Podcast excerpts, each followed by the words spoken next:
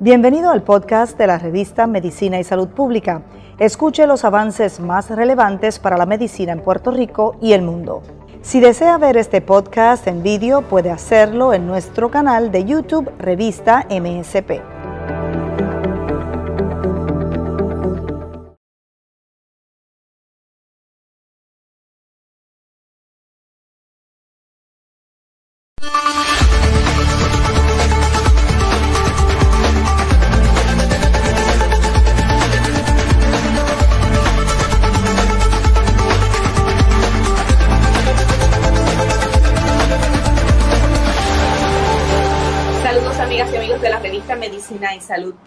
Un placer compartir con ustedes nuevamente. Soy Grenda Rivera y me, es un gusto darles la bienvenida a este espacio en el que siempre procuramos compartir información actualizada sobre distintas condiciones de salud que aquejan a la población en general. En esta ocasión, la conversación o el tema, bueno, pues... Eh, puede ser más pertinente para los caballeros, aunque siempre es conveniente que todos, todas estemos informados y bien educados. Es que vamos a estar hablando sobre el cáncer de próstata y estará educándonos y orientándonos el urólogo doctor Gilberto Ruiz de Ya, a quien le damos la bienvenida a este espacio. Doctor, saludos, ¿cómo está? Yo estoy muy bien, Grenda, gracias por tu invitación al programa. Para mí es un placer estar aquí contigo y, con toda tu audiencia. Muchísimas gracias por aceptar la invitación. Es que vamos a estar hablando sobre un tema que en Puerto Rico podemos llamarle el cuco. En otros países puede, sencillamente se trata de una condición que causa mucho temor y preocupación entre los caballeros. Tan es así, y usted nos puede confirmar si, si todavía eh, eh, sigue observando esta conducta, eh, prefieren no hacerse la prueba, no hacerse el examen porque tienen mucho temor a un posible resultado positivo. Sí, eh, es bien interesante todavía. Yo creo que ha mejorado el tabú en Puerto Rico. Llevo cerca de 17 años aquí, desde que regresé de los Estados Unidos. Yo podría decir que en los últimos años se ha visto ¿verdad? una mejoría en términos de, del hombre buscando ayuda para para cáncer de próstata, pero desafortunadamente todavía, especialmente más común en el centro de la montaña, ¿verdad? En esa gente más conservadora, todavía existe un miedo, yo creo que uno de, es vergüenza y el otro miedo que definitivamente existe muchas veces es el miedo a escuchar la palabra de que hay algo malo. Correcto. Bueno, doctor, para eh, repasar información básica sobre esta condición, antes de hablar de síntomas, eh, ¿se ha podido identificar o se han podido identificar causas para este tipo de cáncer? Pues mira, yo creo que eso es bien importante, ¿verdad? Eh, esencialmente hay unos factores de riesgo y entre uno de, de los factores más importantes está la dieta. Se ha visto que, por ejemplo, en Japón es bien raro el cáncer de próstata, sin embargo, en los japoneses de tercera, cuarta generación en Estados Unidos, el cáncer de próstata es casi el mismo, la incidencia que el resto de la población en los Estados Unidos. Y obviamente la gran diferencia aquí es la dieta. Así que se ha visto que hay una, ¿verdad? Una relación genética bien importante y obviamente hay otra que nosotros lo estamos estudiando en la, Escuela de Medicina de Ponce, que es esencialmente lo que le llamamos epigenética, que muchas veces lo que nosotros comemos, al ambiente que nos exponemos, puede causar esos cambios en nuestra genética, que eventualmente eso más adelante se resulta en aumento en, en, la incidencia, en este caso, de cáncer de próstata. Pero una dieta alta en grasas definitivamente eh, se ha visto asociado al cáncer de próstata y, pues la genética, que esa, ahí no podemos hacer mucho, es otro factor de riesgo para, el cáncer de próstata. Claro, y, sobre esto de la alimentación quiero profundizar un poco. Usted menciona una alta ingesta de grasas, pero también eh, hay, hay, varias condiciones asociadas al consumo de alimentos muy procesados o al consumo de alimentos con una cantidad significativa de preservativos.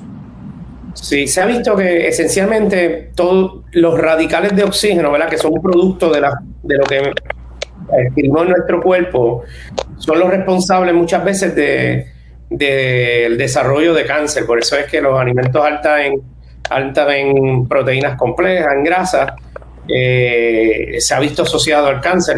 De, igualmente, eso no, no, creo que haya un estudio que lo que haya un link, que haga un enlace directo, pero obviamente sabemos que en muchas otras condiciones sí lo hay, así que estoy seguro que en cáncer de próstata debe ser lo mismo. Muy, muy bien. En términos de edad, eh, se le usualmente se le recomienda al hombre eh, en edad madura, luego de, ciertos años, de cierta edad, entonces procurar hacerse ese examen eh, con su urólogo para evaluar, ¿verdad?, la condición de, de su próstata. Si nos puede repasar la información sobre a partir de qué edad se deben examinar. Sí, esto es bien importante, ¿verdad? Hay unas guías de tratamiento. Eh, seguimos, la American Urology Association, la Asociación del Cáncer y otras asociaciones avalan estas guías de tratamiento, pero como regla general, eh, pacientes que están de entre 50 a 75 años de edad son los pacientes que realmente tienen el beneficio mayor de un discernimiento temprano y eso consta en hacerse el examen rectal una vez al año y el PSA, que es un examen de sangre, Prostatic Specific Antigen, por sus siglas en inglés. Este, pero si el paciente tiene un historial eh, fuerte, deben empezar antes, ¿verdad? Eh, incluso eh, se sabe, por ejemplo, que el cáncer de próstata tiende a ser más agresivo en afroamericanos en los Estados Unidos y por eso muchas veces empieza el discernimiento más temprano en esos pacientes. Tenemos que recordar en Puerto Rico somos un melting pot, ¿verdad? Tenemos, tenemos descendencia de África, del área oeste de África, que es donde esos genes más asociados a cáncer de próstata se han visto, así que eh, como regla general, pues nosotros tenemos que ser bien vigilantes desde temprano, ¿verdad? Eh, incluso tal vez antes de los 50 años en esos pacientes que tienen un historial fuerte de cáncer de próstata en su familia. Ok, doctor, em, ¿hay síntomas de que hay, hay cambios en, en la próstata? Pues mira, sí, usualmente no podemos esperar los síntomas y esto es bien importante porque cuando el síntoma de cáncer de próstata ocurre, eso ya significa en muchas ocasiones que el cáncer está avanzado. Pero a veces eh, eh, empezamos con titubeo al orinar, sangre en la orina, frecuencia al orinar, el chorro lento. Esto se puede asociar a crecimiento benigno prostático, pero también se puede asociar a malignidad. Así que cualquier cambio en el patrón debería ser, ser estudiado. Ya cuando el cáncer está más avanzado, se puede presentar con dolor en los huesos, este, fallo renal y otros problemas. Ok, doctor, una vez, em, ya sea mediante el examen físico y tal vez esa prueba de sangre, bueno, pues se corrobora que en efecto hay un diagnóstico de cáncer. ¿Cuál es el siguiente paso? Pues mira, obviamente una vez, primero el examen físico, luego el PCA. Eh, si esto, alguno de ellos está normal, se procede a hacer una biopsia de la próstata. Eh, hoy en día se utiliza el MRI en algunos casos, ¿verdad? No como discernimiento, pero se puede utilizar en algunos pacientes que se presentan con historial pasado, PCA elevado. Una vez se hace el diagnóstico de cáncer de próstata, pues el cáncer de próstata tenemos que ajustar el tratamiento al paciente. Es como el sastre que nos va a hacer un traje, ¿verdad? Tenemos que ver dónde está el PCA, cómo es la salud del paciente, cuál tipo de cáncer. En cáncer de próstata, a diferencia de otros cánceres, es un mosaico de enfermedad que va desde la A a la Z. Hay tumores de crecimiento lento, hay tumores de crecimiento moderado y hay tumores de crecimiento más agresivo. Así que tenemos que estratificar los pacientes por riesgo y luego pues le damos las diferentes opciones que va desde observación, radiación o cirugía radical para remover la próstata. Tal es la que se llama prostatectomía. Correcto, esa es la cirugía radical. Hay otras este, opciones eh, que, están presentes, pero tal vez no tienen la misma eficiencia que lo, que conocemos. Eh, históricamente como las primeras opciones de tratamiento, que es la radiación, ya sea lo que le llaman las semillas o la braquiterapia, la radiación externa, Y la cirugía hay diferentes variantes. Está la cirugía convencional, que es la incisión debajo del ombligo. Está la laparoscopía con o sin robot. Y por último, la, la, perineal, que es una. Hay casos en que es una cirugía que se hace debajo del escroto, eh, que también se puede usar especialmente los pacientes que son de menos riesgo y con próstata más pequeña. Hay otras opciones como es el HIFU, que no está todavía eh, aprobado por el FDA porque los resultados no son muy buenos.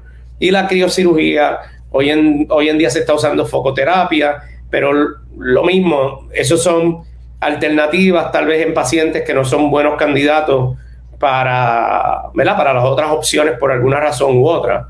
Este, pero como regla general, observación.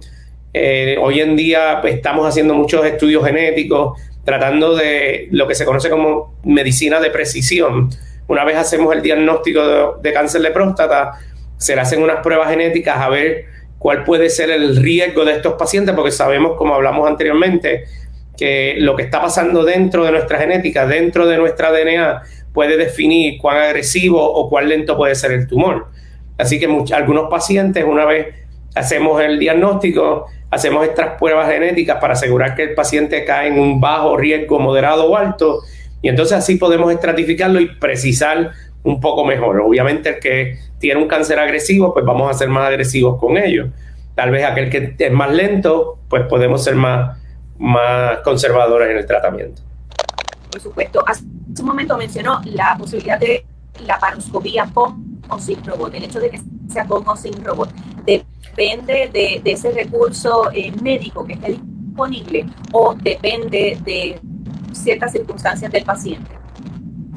Sí, no, bueno, realmente en algunos pacientes sí. Por ejemplo, pues el, la laparoscopía podemos utilizarlo en pacientes que hayan tenido cirugías previas, tal vez en algunos casos, el robot tal vez no la, laparoscopía antigua, sencilla, ¿verdad? Ya es raro la, por hacer prostatectomías con la, laparoscopio antiguo. Hoy en día casi siempre utilizamos el robot o uno, mm, ¿verdad? Tecnología nueva que es tridimensional. El beneficio del robot, igual de la laparoscopía tridimensional, es que tú ves este, mejor en los tejidos y la cirugía puede ser un poco más precisa, ¿verdad? Este, no hay duda alguna que eh, para hacer la paroscopía con tridimensional o el robot tenemos que tener la tecnología disponible, ¿no?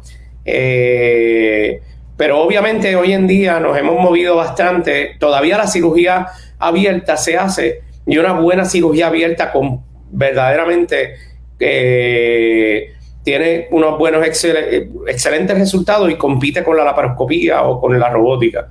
Realmente tal vez el beneficio máximo existe en la recuperación, un poco, la recuperación un poquito más, más rápida con estas terapias mínimamente invasivas y menos riesgo de sangrado. Es, la diferencia principal. Eh, doctor, ¿de qué depende eh, la posibilidad de que ese paciente entonces desarrolle luego de la cirugía problemas de incontinencia o de impotencia? Sí. Bueno, como regla general, obviamente hay varios estudios que, y nosotros podemos, este, cada, cada, cada urólogo eh, puede nombrar diferentes estudios, pero obviamente la experiencia de cada cirujano es realmente lo que, lo que cuenta, ¿verdad? En mi experiencia, nosotros hace tres años atrás presentamos un estudio en, en California, en San Francisco, nosotros estudiamos 150 casos con dos técnicas diferentes laparoscópicas, tridimensional o la regular, y encontramos que más o menos 70% de los pacientes que estaban completamente eh, potentes podían tener eh, actividad sexual después de la cirugía. En términos de la incontinencia, cerca de un 3 a 6% de los pacientes podían tener incontinencia después de la cirugía. Realmente la incontinencia, los factores principales son la la obesidad, pacientes que tienen lo que se llama un BMI, son obesos, tienen más riesgo de incontinencia, historial de diabetes, tienen más, más también este, eh, problemas de incontinencia y de impotencia. Así que obviamente estas, eh, eh, condiciones previas, comorbilidades, pues son bien importantes a la hora de, de operar al paciente pacientes que han tenido cirugías previas, por ejemplo, un paciente que estuvo obstruido y se hizo una cirugía de la próstata, ya sea láser o la resección, cualquiera de estas este, termoterapias, pues esos pacientes pueden aumentar riesgo tanto de impotencia como de incontinencia después de la, de la cirugía. De todos modos, si alguno de estos efectos secundarios se presentara, eh, ¿son tratables? Definitivamente. Primero, pues, obviamente tenemos que recordar también, si nosotros, ¿verdad? Miramos a estos pacientes, hablamos que después de los 50 años, ya después de los 60 años, muchos pacientes van a presentar ya sus problemas de disfunción eréctil. Así que, obviamente es sumamente importante porque queremos que el paciente tenga una buena calidad de vida, pero de todas maneras es una gran posibilidad que eventualmente nos ocurra. Y lo mismo, la incontinencia, pues obviamente es más limitante, pero para ambos problemas hay opciones. Hay medicamentos, está para la disfunción eréctil, obviamente está la prótesis de pene, tenemos también eh, en términos de la incontinencia, combinación de medicamentos, también existe el esfínter artificial que trabaja muy bien para aquellos pacientes que, que tienen el efecto secundario. Afortunadamente la mayoría de los pacientes no necesitan e, ese tipo de cirugía, pero, pero si tuvieran el problema, no tienen, no hay miedo, obviamente hay opciones que pueden resolver el, la condición.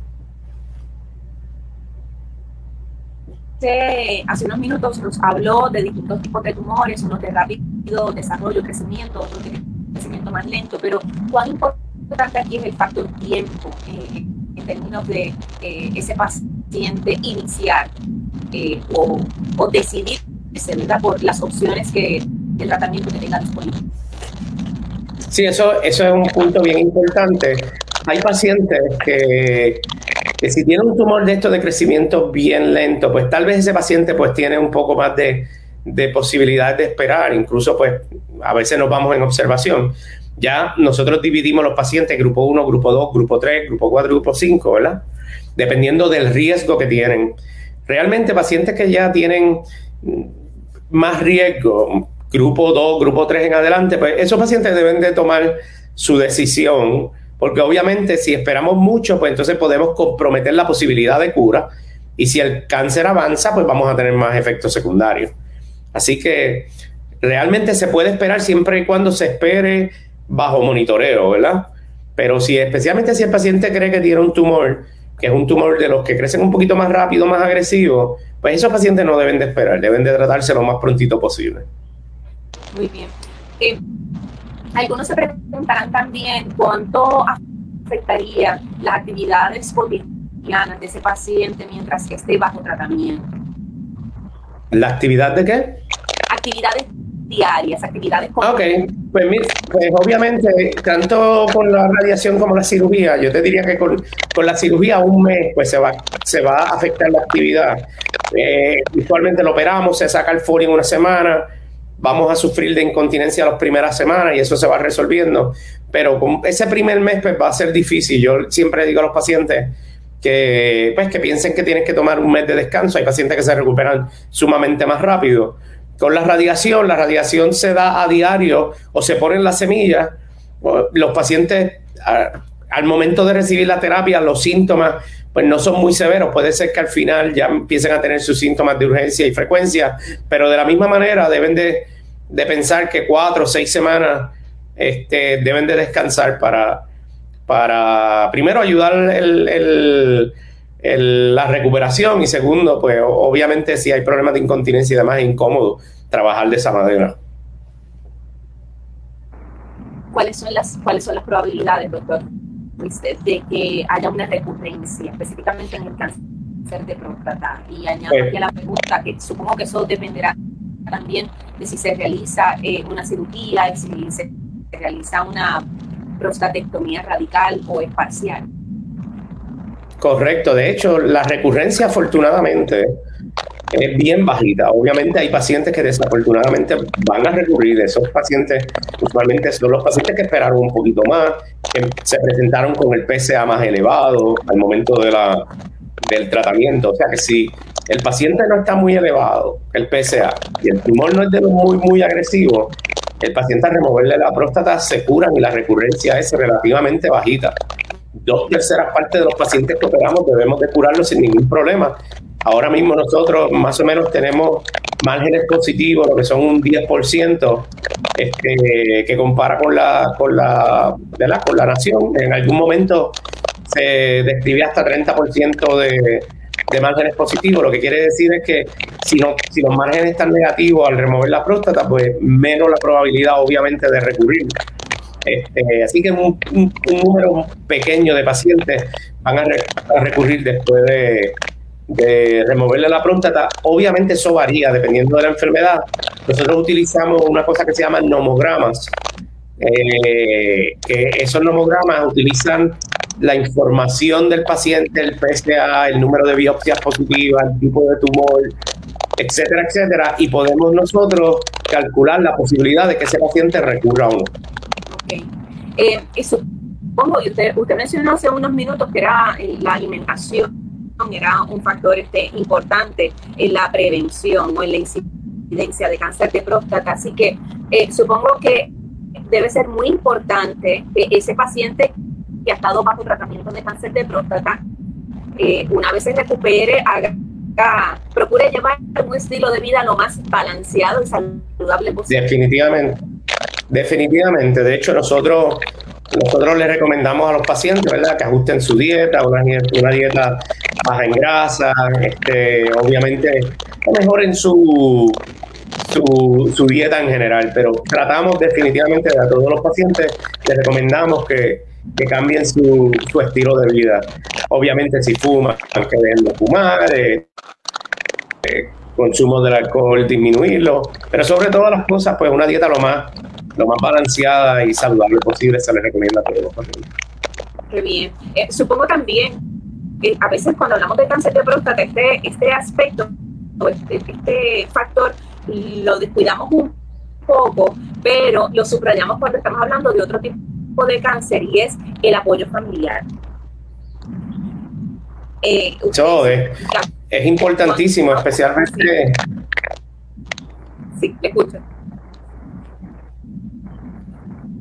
El apoyo familiar es importantísimo, especialmente estos pacientes que van a salir del hospital con un, con un catéter, una sonda ureteral, lógicamente van a necesitar que los, que los familiares le ayuden. Los primeros días van a estar eh, incontinentes, no hay duda alguna que va a haber un, ¿verdad? La, depresión, la tristeza es algo que es común eh, desde que le damos el diagnóstico, es de esperarse, ¿verdad? Y yo creo que aquí es bien importante ese apoyo familiar y el apoyo, uno ve que los pacientes que tienen mayor apoyo familiar, que, que, se, que, su estado es más alegre o están más eh, perceptivos a las terapias y demás, usualmente tienen mejores resultados. Así que no hay, no hay duda alguna. El apoyo familiar, el apoyo espiritual eh, es sumamente importante en, el, en la recuperación de los pacientes. Para concluir, eh, eh, recomendaciones, quisiera que repasáramos dos, tres recomendaciones a, los caballeros ya en edad adulta, ¿verdad? Porque en algunas instancias Sí, en algunas instancias nos dijo que era, que era eh, algunos caballeros debían comenzar a hacerse sus evaluaciones a una edad más temprana, repasando este dato, ¿verdad? ¿Qué recomendaciones hacen los caballeros en, edad adulta? Excelente, pues mira, lo primero es que tenemos que reconocer que en Puerto Rico cuando hablamos de cáncer, tanto el cáncer, de, otras, de otros lugares como el cáncer de próstata, hay una disparidad.